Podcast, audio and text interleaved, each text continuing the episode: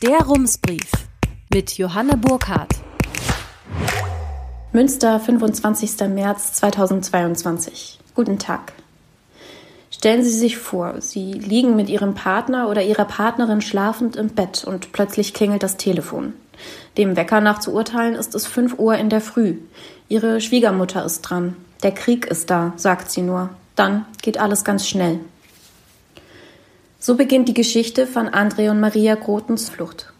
Diese Geschichte möchte ich Ihnen heute erzählen, aber ich möchte Ihnen auch die Geschichte von André und Maria Groten erzählen. Sie beginnt im Sommer 2020. André Groten hat nach zwei Jahren seinen Job in einer Hamburger Marketingagentur gekündigt. Vor seinem Studium in Osnabrück hat André mit seiner Familie in Senden gelebt. Münster war damals sein soziales Zentrum. An der Hillegardus-Schule hat er Abitur gemacht. An den Wochenenden ist er mit seinen Freundinnen durch die Bars und Diskotheken am Haberkamp gezogen. Doch bevor er sich nach einem neuen Job umsieht, braucht er erstmal eine Pause. Also ruft er Google Flights auf. Welche Flüge sind gerade günstig? Wo sind die Corona-Einschränkungen okay? Wo war er noch nicht? Seine Entscheidung fällt auf Kiew. Drei Monate kann er dorthin ohne Visum reisen. Er bucht ein Hostel und fliegt los. In Kiew stehen die gängigen Touristenattraktionen auf dem Plan. Er erkundet Museen, den historischen Teil Tschernobyls, ihn interessiert vor allem die Geschichte der Ukraine. Dann trifft er Maria auf einer einschlägigen Dating-App, wie er es nennt, und grinst. Die beiden verstehen sich auf Anhieb. Maria zeigt ihm Kiew aus Sicht einer Einheimischen. An dem Tag gehen sie 25.000 Schritte, erinnert sich André, weil seine Füße so weh taten. Nach einem Jahr Fernbeziehung heiraten die beiden. Er zieht von Deutschland zu ihr, nach Kiew. Während André Groten mir die Geschichte ihres Kennenlernens erzählt, sitzt er nach seiner Flucht in seiner neuen Wohnung. Erst waren sie nach Münster geflohen, dann fanden sie die Wohnung bei Bremen.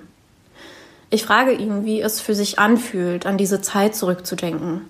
Eine Zeit, in der in Kiew noch kein Krieg herrschte. Traurig, antwortet er und hält inne. Das war zuletzt sein Zuhause gewesen. Dort war sein Lebensmittelpunkt. Und dann wurden sie vertrieben. Nach dem Anruf von Marias Mutter am 24. Februar, an dem Tag, als die ersten Raketen der russischen Armee ihre Ziele in der Ukraine trafen, sei alles wie im Film gewesen, erzählt Groten. Sein erster Gedanke ist raus, nur wie? Als einfältiger deutscher Europäer, der davon ausgeht, dass alles auch im Krieg geordnet abläuft, hat er erstmal nach Flügen geschaut, sagt Groten. Doch es fliegen keine mehr. Der Flughafen werde bombardiert, hören sie. Andere sagen, russische Separatisten hätten den Flughafen belagert, um für Unruhe zu sorgen.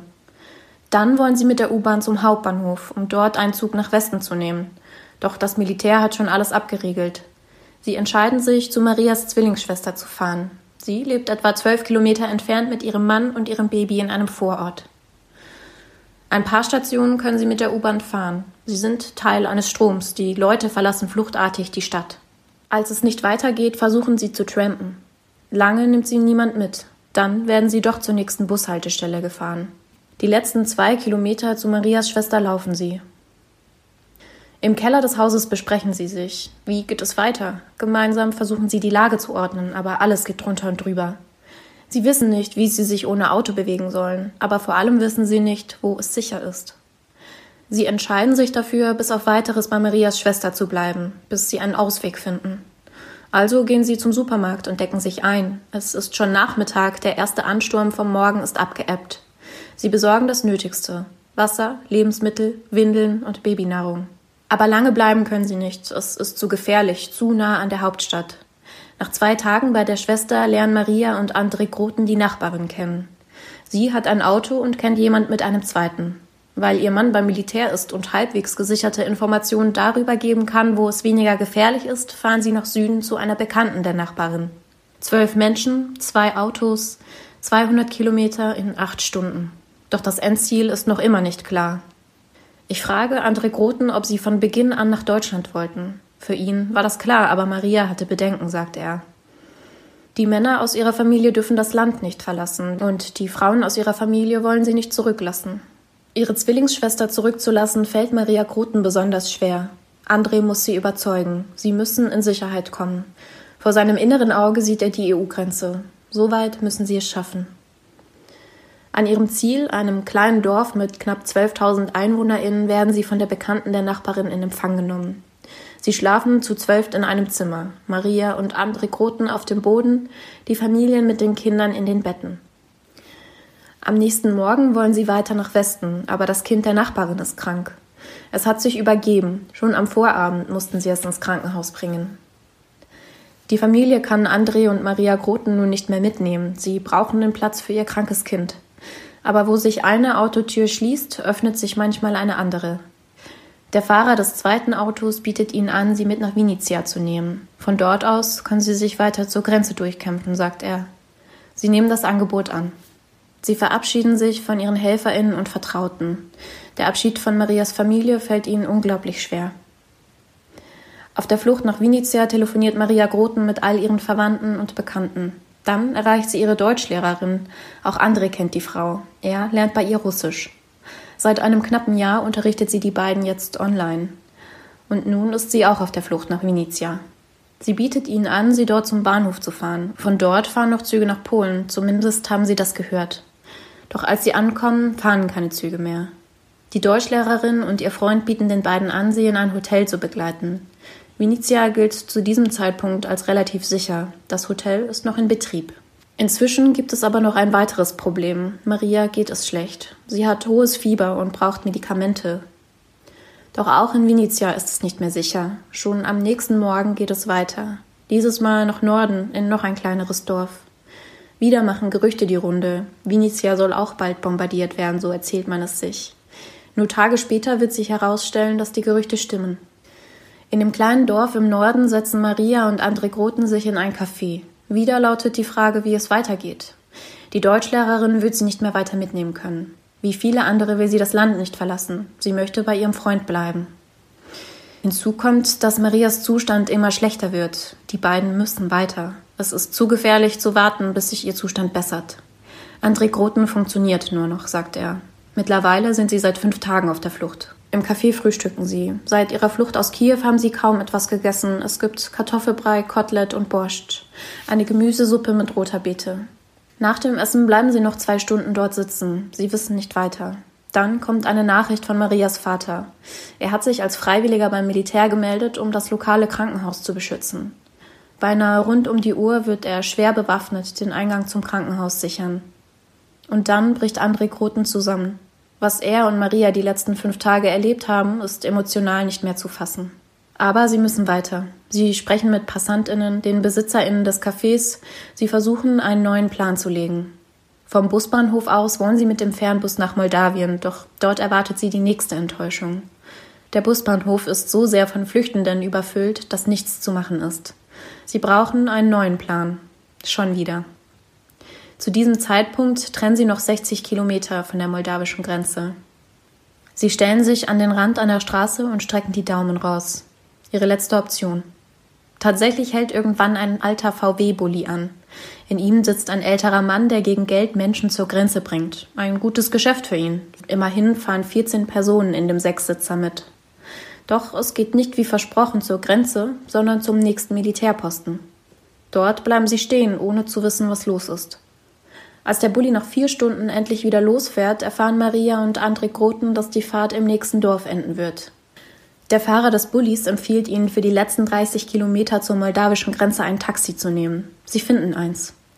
Der Taxifahrer hat seinen alten Renault mit religiösen Ikonen und Gottesbildern dekoriert. Als sie sich der Grenze nähern, sehen sie den kilometerlangen Stau. Der Fahrer überholt ihn von links. Im Vorbeifahren betrachtet André Groten die wartenden Autos. Da stand der dicke Porsche zusammen mit dem Opel Corsa in einer Reihe, erinnert sich André Groten.